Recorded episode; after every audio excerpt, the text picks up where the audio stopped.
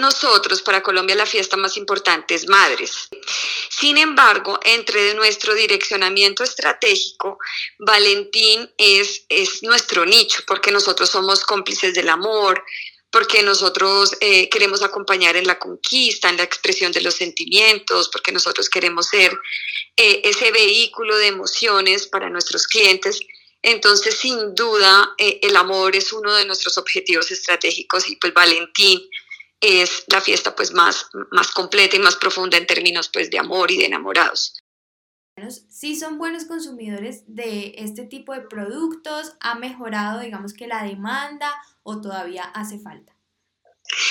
No, sin duda nosotros hemos venido creciendo año tras año, eh, afianzando mucho nuestra clientela y, atrayendo nuevos usuarios.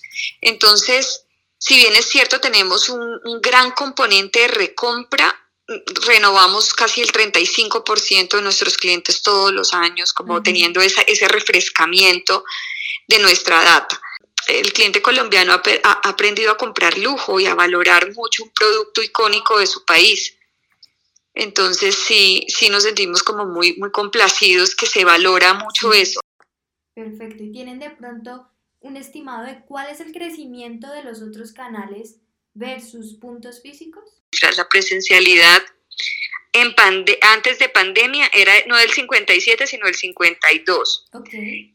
En pandemia pasó, o sea, en el 2020 pasó al 28% y el año pasado cerró en el 38%. Tuvo como una recuperación esa presencialidad. El canal digital eh, antes de pandemia era el 17%. En pandemia fuerte, que fue el 2020, el 26%, y ya ha perdido puntos en el 2021 con un 21%, que se lo dio pues la presencialidad. Como te decía, Rappi ganó participación, mm, pasó de, de 4 a 5, y redes que nosotros no lo teníamos desarrollado antes de pandemia, pues empezó a ser el, el 1% el año pasado, antepasado y el 2021 el 2%. Teléfono, ah bueno, WhatsApp fue otro canal que se desarrolló fuertemente, era el 2% antes de pandemia y en estos momentos tiene un 15% de participación.